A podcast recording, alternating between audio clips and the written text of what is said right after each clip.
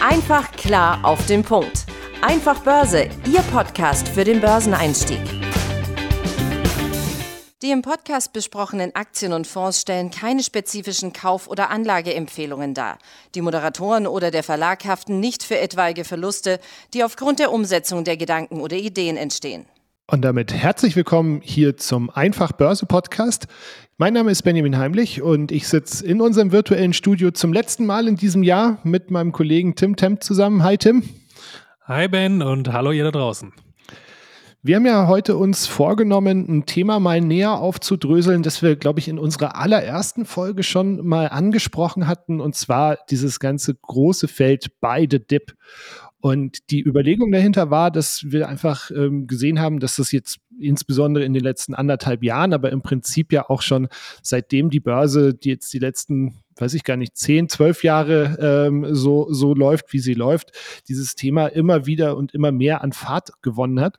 Und ähm, ich habe in der Vorbereitung zu unserem Podcast da eine ganz spannende, eine ganz spannende Statistik gefunden und zwar hat äh, eine Untersuchung von der Universität Chicago und der ähm, US-Aufsicht FINRA ergeben, dass 2020 äh, beide DIP für Anleger der drittwichtigste Grund war, um ein äh, Konto zu eröffnen. Also auf Platz eins war dann nur noch Sparen für den Ruhestand und Platz zwei die Möglichkeit, kleinere Geldbeträge zu investieren, was ich irgendwie doch ganz, ganz interessant fand, wie, wie groß dieses Thema geworden ist. Ja, du drückst dich wie immer diplomatisch, sehr höflich und korrekt aus. Also interessantes Thema. Ja, ich würde es ein bisschen drastischer formulieren. Also wenn ich solche Aussagen höre oder generell auch, ne, wie du schon sagst, dieses ganze ja, Hype äh, mit etlichen Memes, die man da im Internet findet, ja, die zugegebenerweise teilweise auch echt lustig sind. Also da äh, haben wir ja schon ein bisschen getrauert in der Vorbereitung, dass wir hier keine, keinen Videostream haben.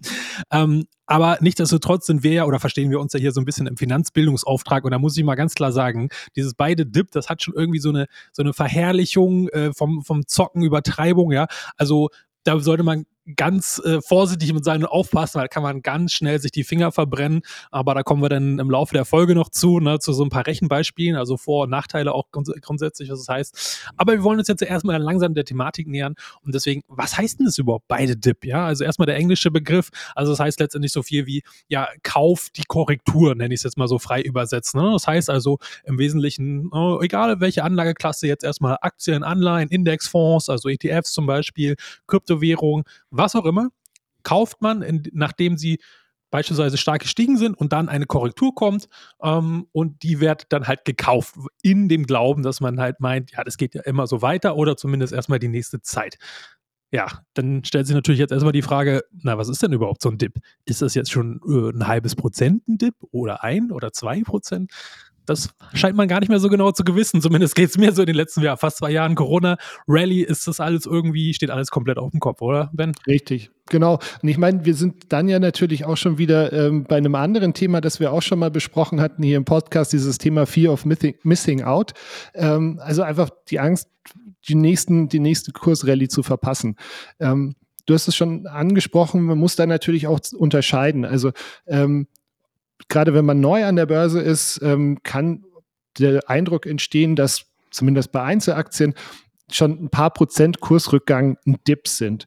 Ähm, ich glaube, man muss da unterscheiden zwischen wirklich eben Einzelaktien und Indizes. Also bei einem Indiz, wie, äh, keine Ahnung, einem S&P 500 oder sowas, da kann so ein Prozent durchaus ähm, oder ist durchaus äh, schwerwiegender, als wenn jetzt weiß ich nicht, Microsoft oder Apple oder sowas mal äh, ein, zwei, drei, vielleicht sogar vier, fünf Prozent nachgibt. Das ähm, würde ich äh, jetzt generell nicht als Dip bezeichnen. Ähm, du hast es aber auch schon angesprochen. Wir haben jetzt bald zwei Jahre wirklich nochmal eine krasse Rallye äh, seit dem Corona-Einbruch. Und ich glaube, da ist es sowieso auch schwierig, ähm, das, das äh, als repräsentativ zu, zu betrachten. Ja, und ähm, ja, einen spannenden quasi ja, Vergleich oder, oder Statistiken kann man es vielleicht auch nennen. Äh, vom Bloomberg haben wir da mal mitgebracht. Äh, 2021 war bislang eines der besten Jahre für Käufer von Dips. Ja? Äh, das heißt, Kursverluste von 1% waren in 68, ähm, äh, äh, an 68 Fällen der Fälle am nächsten Tag schon wieder komplett aufgeholt. Ja? Also das ist ja total krass. Das heißt, der Markt hat sich ja schon fast so irgendwie konditioniert darauf. Ja, jeder weiß, hey, boah, Notenbanken, Feuer ohne Ende, Wirtschaftserholung ohne Ende, gefühlt. Ja, äh, kaufen, was das Zeug hält und kleinste Rücksetzer oder Dips, wie man es ja so im, im also umgangssprachigen Sinne nennt, werden sofort gekauft. Ja? Und das ist natürlich erstmal krass, wenn man sich mal ein bisschen größeres Zeitfenster mal anschaut. Äh, ich meine, äh, ich bin seit 2009 äh, an der Börse unterwegs, äh, du ähnlich lange, Benjamin, da haben wir halt also hier schon, schon ja, zusammen äh, das ein oder andere Jahrzehnt zusammen an Börsenerfahrung. Ne? Und ich habe noch mal ein paar andere Zahlen mitgebracht. Du sagtest, S&P 500 finde ich ganz gut, weil es einer der ja, breit gestreutesten, größten, höchstkapitalisiertesten Indizes und eins auch der effizientesten ist, einfach weil es einfach mit einer der höchsten Volkswirtschaften in Amerika einfach ist, die, die dieser Index einfach repräsentiert. So, und wenn man sich da mal die letzten 25 Jahre anschaut, ja, also wirklich einen größeren Zeitraum, dann gab es eigentlich jedes Jahr, wirklich jedes Jahr, bis auf ein, zwei Ausnahmen, immer mindestens eine Korrektur, nennen wir es jetzt mal, von 5% oder sogar mehr, also 5 bis zu 15 Prozent. Teilweise gab es das sogar mehrfach im Laufe des Jahres, so eine Korrektur. So, und das wiederum würde ich persönlich jetzt mal so als so ein Dip oder eine Korrektur bezeichnen im Verhältnis zu einem Index. Ja, du sagtest, bei Einzelaktien muss man ein bisschen gucken. Das kann teilweise schwanken die manchmal an einem Tag 5%, ja, je nachdem, was man sich da anschaut. Aber einfach mal, um so ein Gefühl dafür zu bekommen, was ist denn jetzt eigentlich so historisch betrachtet auf größeren Zeiträumen eigentlich ein echter Dip? Ja, und nicht dieses 1% Dip in Anführungsstrichen. Ja. Also, das war jetzt mir nochmal wichtig, auch hier mal so ein bisschen, bisschen Verhältnismäßigkeit reinzubringen in das, in das Thema. Ne? Genau. Und ich würde jetzt dann tatsächlich auch umschwanken in die Praxis. Also was bedeutet das für euch, wenn ihr ähm, sagt, ich möchte äh, möglicherweise einen Dip kaufen? Also das heißt, dass ihr einen Teil eures Vermögens in Cash haltet und dann darauf ähm, wartet, dass Preise fallen. Das Thema, ähm, dass wir, äh, dass man auch einen Teil des, des äh, Anlagevermögens in Cash hält, das hatten wir ja zum Beispiel auch in, in unserer Podcast-Folge zur Diversifikation schon mal angesprochen, dass das durchaus Sinn machen kann.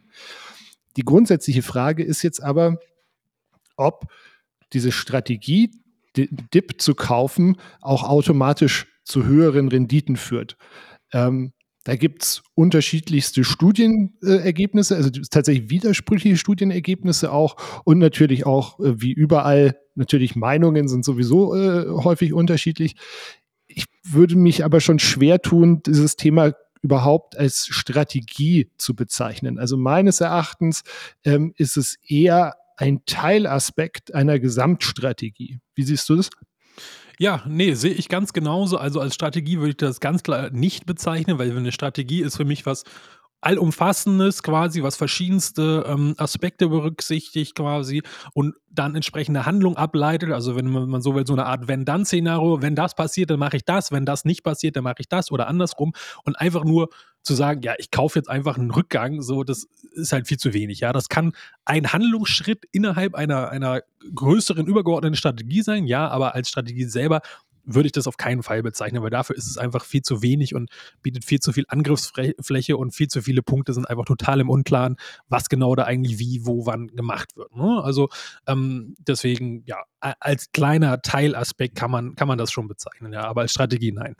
Genau, schon alleine, weil es ja unglaublich schwierig ist. Ne? Also du musst ja praktisch, wenn du das wirklich als, als Standalone-Strategie anwenden wollen würdest, müsstest du permanent den Hochpunkt und den Tiefpunkt treffen. Weil das bedeutet ja auch, dass du am Hochpunkt wieder aussteigst. Sonst macht die Strategie ja insgesamt wenig Sinn. Ne? Ja. Ja, genau, richtig. Ne? Und da sind wir ja eigentlich auch schon jetzt hier so bei den Vor- und Nachteilen, die diese, ja, sagen wir, Handlungsweise, wenn man es mal so bezeichnet, äh, da mit sich bringt. Also fangen wir mal mit, mit, mit, den Sonnenseiten an, weil die Liste der Nachteile, ich spoilere ich jetzt schon mal, die ist äh, meiner Meinung nach deutlich länger. Ähm, aber mal gut, was haben wir denn auf, auf, äh, auf der Vorteilseite? Also erstmal ähm, Stichwort auch Sparplan, das habt ihr vielleicht schon mal irgendwo gehört, Cost-Average-Effekt oder ähnliches, äh, Durchschnittskosten der sinkt quasi damit. Das heißt aber, setzt natürlich voraus, dass man schon vorher einen Teil hat in einer Aktie oder in einem, ein, äh, in einem Fonds oder ähnliches. Und dann kauft man, wenn es einen Kursrückgang Größe X dann gibt, kauft man dann entsprechend nach.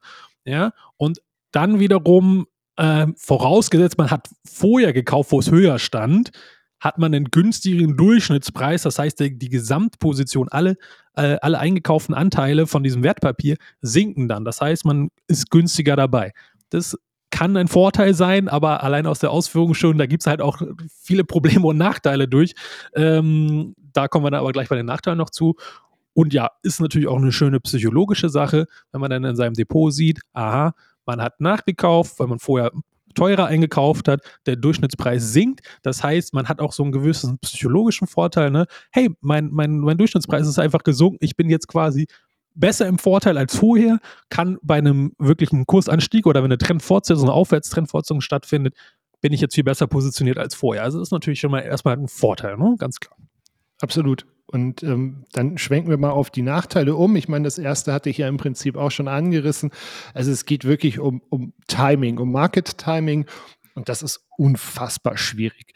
Ähm, auf der anderen Seite ähm, verpasst ihr unter Umständen vielleicht sogar auch Dividendenzahlungen. Also wenn die Aktie, für die ihr euch interessiert, bei der ihr aber auf einen Kursrückgang wartet, Dividende ausschüttet, und das kann ja oftmals dann irgendwie tatsächlich auch einen längeren Zeitraum gehen, bis dann diese Korrektur oder Dip kommt, ähm, dann habt ihr in dieser Zeit schon mal äh, eure Dividendenzahlungen äh, verpasst.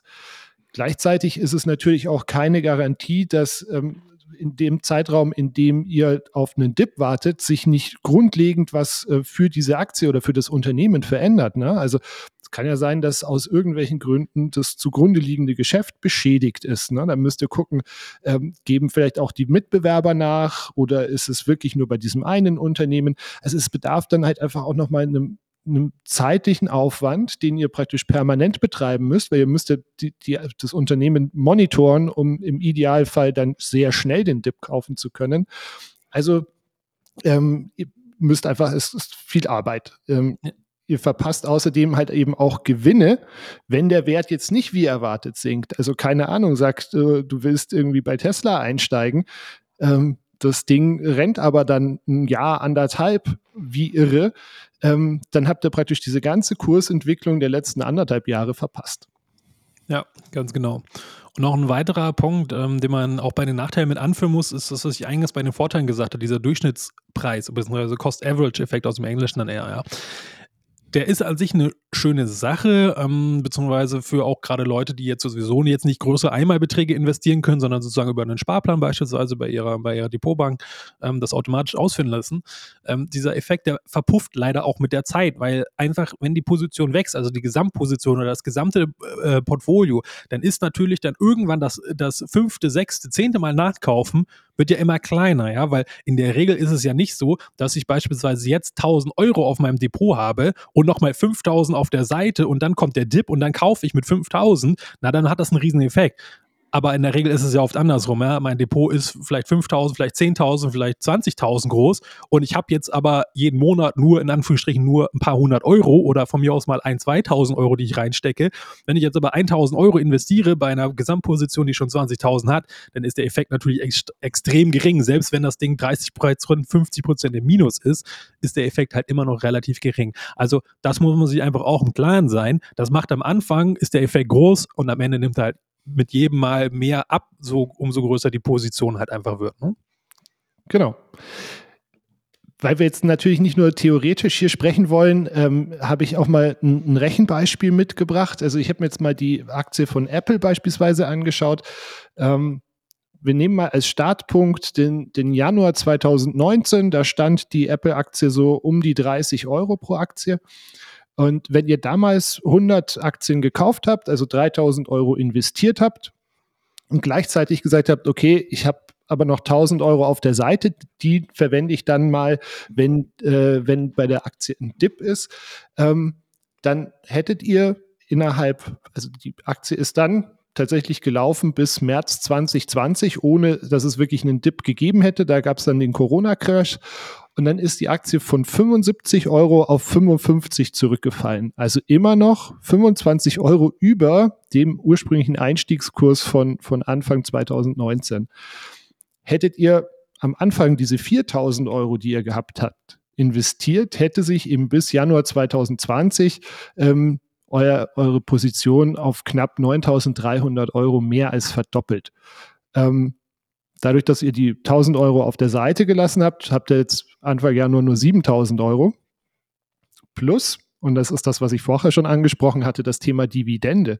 Na, also wenn ihr nur für, nur für 3000 Euro gekauft habt, habt ihr in der Zeit von ähm, Anfang Januar bis Anfang Januar 2020 ähm, 270 Euro Dividende bekommen. Wenn ihr gleich mit 4000 Euro eingestiegen wärt, 3000, äh, 360 Euro. Ähm, deswegen äh, ist es ist glaube ich, ein ganz eindrückliches Beispiel. Ich habe die Zahlen jetzt gerundet, ne, weil sonst wird es ganz viel. Aber es ist, glaube ich, ein ganz eindrückliches Beispiel dafür, ähm, was da liegen bleiben kann, wenn man wirklich am Anfang sagt, man schiebt da eben eine gewisse Position einfach auf die Seite. Ja, nee, auf jeden Fall. Also ähm, auch hier vielleicht zugegebenermaßen, ne, Apple ist natürlich eine super Aktie, vielleicht eine der besten Aktien der Welt, äh, gerade wenn man die Performance sich mal die letzten Jahre oder letzten zehn, zehn Jahre anschaut. Äh, ähm, das muss natürlich nicht zwangsläufig so laufen. Ja? Ähm, deswegen, aber da grundsätzlich vielleicht schon mal äh, auch die Überleitung dazu zum Fazit. Ne? Die Schwierigkeit besteht einfach grundsätzlich in diesem Markttiming. Das ist wichtig, das kann einen sehr, sehr großen Einfluss haben, keine Frage, aber genauso schwierig und ich würde sogar so weit gehen, ist es eigentlich nahezu unmöglich, weil niemand kann genau den Tief- oder den Hochpunkt erwischen, das geht gar nicht, weil erstmal zu dem Zeitpunkt, wo er vielleicht gerade entsteht, weiß man es noch gar nicht. Ganz im Gegenteil man kann ja mal den Spaß machen, dass so habe ich an, auch angefangen, um einfach nur quasi meine eigenen Illusionen aus dem Kopf sozusagen ein bisschen rauszukriegen, dass ich meine, ja, ich weiß jetzt, wohin es läuft und so in meinen Anfangstagen. Einfach ein Blatt Papier nehmen, mal den irgendeinen Chart aufrufen von irgendeiner Aktie, möglichst nicht hinschauen, einfach ein Blatt Papier über die Hälfte des Bildschirms legen und einfach mal raten, äh, das Blatt weiter nach rechts schieben und dann mal gucken, äh, wo denn wirklich der Kurs hingegangen ist. Man sieht diese Hoch- und Tiefpunkte zum Zeitpunkt des Entstehens eigentlich nie und wenn, dann ist es oft Glück, wenn man es da zufällig erwischt hat. Ja, also vergesst es einfach, probiert es gar nicht. Äh, das kann ich euch wirklich aus persönlicher Erfahrung erzählen. Das ist, äh, ähm, ja, da, da, das sträuben sich ein die Haare. Ne? Ja, zu meinem, ich meine, rückblickend macht alles irgendwie Sinn, ne? Also rückblickend, äh, ja. wenn, ich, wenn ich weiß, was danach passiert ist, dann kann ich dir natürlich äh, sagen, ja, es war vorher klar, dass diese, diese, diese Faktoren genau dazu führen. Aber das halt in dem Zeitpunkt oder zu dem Zeitpunkt, in dem du die Entscheidung triffst, du eben nicht nur diese drei Faktoren hast, sondern auch noch sieben andere, die vielleicht dich zu einem anderen Schluss kommen lassen, die blendet man natürlich im, im Rück, in der Rückschau aus gerne. Ne? Ja, ganz genau. Ne? Und ähm, ja, deswegen kann man eigentlich so zusammenfassen, dieses By the Dip, wenn man es mal in diesem umgangssprachlichen ähm, äh, Begriff sozusagen äh, belässt, ja, das ist für sich also natürlich eine sehr schwierige Her Herangehensweise, wenn man es überhaupt als solches bezeichnen möchte. Ähm, und ist natürlich eigentlich nicht für den Einstieg eigentlich so jetzt wirklich gedacht, ja, sondern das sollte man auf ganz andere Kriterien, ja, von seiner Strategie ableiten, von seinen Zielen, ja, was will ich überhaupt mal mit Investments erreichen? Na, da haben wir auch schon oft drüber gesprochen. Ähm, das ist also, finden wir viel, viel wichtiger, sich darüber entlang zu sein und sich gar nicht mit der Thematik zu beschäftigen, oh ja, soll ich jetzt bei minus zwei Prozent oder doch lieber bei minus fünf Prozent kaufen? Weil die Frage stellt sich eigentlich gar nicht, wenn man vorher seine Hausaufgaben vernünftig macht, dann ist das eigentlich von vornherein schon alles klar geregelt, ja. Und ähm, bei dem Beispiel mit Apple, beispielsweise, wenn man jetzt nicht unbedingt so eine tolle Rakete hat wie Apple von vor zehn Jahren, wusste natürlich auch keiner, dass sie da heute stehen, wo sie heute stehen. Ne? Das ist auch klar. Aber deswegen bin ich ein großer Fan davon, immer ein bisschen, ja, trockenes Pulver, wenn man so will, ein bisschen Cash immer an der Seite zu haben. Ob es jetzt 5%, 10 oder vielleicht sogar manchmal mehr sind in gewissen Börsenphasen, das ist jetzt persönlicher Geschmack. Ja, das hängt natürlich auch ein bisschen davon an, wie hoch ist eure monatliche Sparrate zum Beispiel. Also wie, wenn ihr jetzt ich sage mal, 100 Euro im Monat spart, müß, äh, bräuchte natürlich ein bisschen länger, um zum Beispiel 1000 Euro dann zu haben, um eine größere Position zu kaufen, als wenn er jetzt im Monat 500 oder 1000 Euro beiseite packen kann. Ja? Also das sind halt die Verhältnismäßigkeiten auch einfach wichtig. Da kennt ihr euch selbst natürlich am besten mit euren persönlichen Finanzen aus. Also das solltet ihr aber im Hinterkopf behalten und ich finde das immer eine schöne Sache. Bisschen Cash ist immer gut, flexibel zu sein, irgendwo eine Korrektur zu kaufen oder grundsätzlich einfach handlungsfähig zu sein. Ja? Und das ist einfach ein, ein großer Vorteil, finde ich. Genau, also eben aber wie du sagst, ne, dass dieses, dieses trockene Pulver, das Dry Powder, wie es dann im Englischen so schön heißt, wirklich ein, ein äh, Prozentsatz vom Gesamtportfolio ist und dass man nicht sagt, ich habe jetzt eben, keine Ahnung, 500 Euro, die ich in Apple investieren möchte und nehme davon 10 Prozent äh, und halte die als Cash-Reserve, sondern wirklich in, in der Gesamtbetrachtung. Insgesamt ist es auch, ähm, glaube ich, einfach eine ganz gute Herangehensweise, um vielleicht eine bestehende Position auch noch auszubauen. Also wenn ihr sagt, Mensch, ähm, die läuft eh so toll ähm, und dann gucke ich mal, äh, ob die in den, in den nächsten Wochen irgendwie meinen Rücksetzer macht und steigt dann nochmal ein, ähm, weil ich eben langfristig von dem Unternehmen überzeugt bin, dann ist das natürlich ähm, eine, eine ganz interessante Herangehensweise. Ja, nee, auf jeden Fall. Also da vielleicht auch mal so auf, auf meine persönlichen Faustformel, ich handhab das letztendlich eigentlich auch so, ja. Und ich mache da jetzt auch gut natürlich ein bisschen Feinunterscheidung ne, zwischen einem ETF, da wo mehrere tausend Titel drin sind, das ist natürlich ein bisschen was anderes als bei einer volatilen Einzelaktie, ja. Aber grundsätzlich als Faustformel mache ich persönlich zum Beispiel, sage, zweistellig ist für mich ein Dip. Das heißt, alles so ab 10 Prozent und auch bei den ETFs, selbst bei einem breit gesteuerten ETF, das kommt natürlich da viel seltener vor als bei einer Aktie, aber deswegen ist es ja auch dadurch noch viel attraktiver sozusagen. Ja? Und einfache Faustformel, wenn das Ding 10% runtergegangen ist, erstmal Hausaufgaben machen, überprüfen, was ist denn da eigentlich los? Was ist denn der Grund? Ja, ähm, und wenn da jetzt nichts sehr kritisch, dramatisch sich geändert hat, äh, ja, Beispiel Wirecard, äh, wenn man da gab es äh, in den letzten Monaten tausende Dips, ja, in äh, großem Umfang, da hätte man sich natürlich total die Finger verbrannt, ja. Aber bei einem soliden Unternehmen oder bei einem breit gestreuten Fonds, ja, wenn man da diese Faustformel anwählt, da kann man gar nicht so viel falsch machen, äh, als wenn man sagt, ja, ich kaufe jetzt jede, jede ein oder zwei Prozent und dann immer für ein paar hundert Euro. Ähm, da macht man sich selber nur wahnsinnig, vergoldet total viel Zeit und macht sich Stress und am Ende bringt es eigentlich gar nichts, ist vielleicht sogar schädlich. Ja, deswegen finde ich diese Faustformel sehr einfach aber sehr wirkungsvoll, wenn man sich dran hält. Genau. Dann komme ich jetzt zum letzten Mal in 2021 mit unserem Werbeblock. Also abonniert den Podcast gerne, wo immer ihr ihn hört. Lasst uns eine Bewertung da, empfehlt uns auch gerne weiter. Ähm, ansonsten schaut mal auf unseren Social Media Kanälen vorbei. Ihr findet uns unter anderem auf YouTube, auf Instagram und auf TikTok. Ähm, da posten unsere Kollegen auch ständig Börsenthemen, die sicher ganz spannend sind. Und ähm, Tim, mir hat es Spaß gemacht. Ähm, ich hoffe, euch auch. Und ähm, dann hören wir uns 2021 wieder. Genauso machen wir es, Ben. Ich habe äh, auch viel Spaß immer gehabt. Äh, war ein schönes Jahr mit unserem neuen Podcast hier. Nächstes Jahr machen wir hier weiter, wo wir aufgehört haben. Freut euch also schon mal und schickt uns fleißig Themen, die euch in das neue Jahr begleiten, die ihr spannend findet und die wir vielleicht mal aufbereiten sollen. Das freut uns dann auch immer sehr, wenn wir da Feedback von euch bekommen. In diesem Sinne, schöne Feiertage und bis bald. Ciao. Einfach klar auf den Punkt. Einfach Börse, Ihr Podcast für den Börseneinstieg.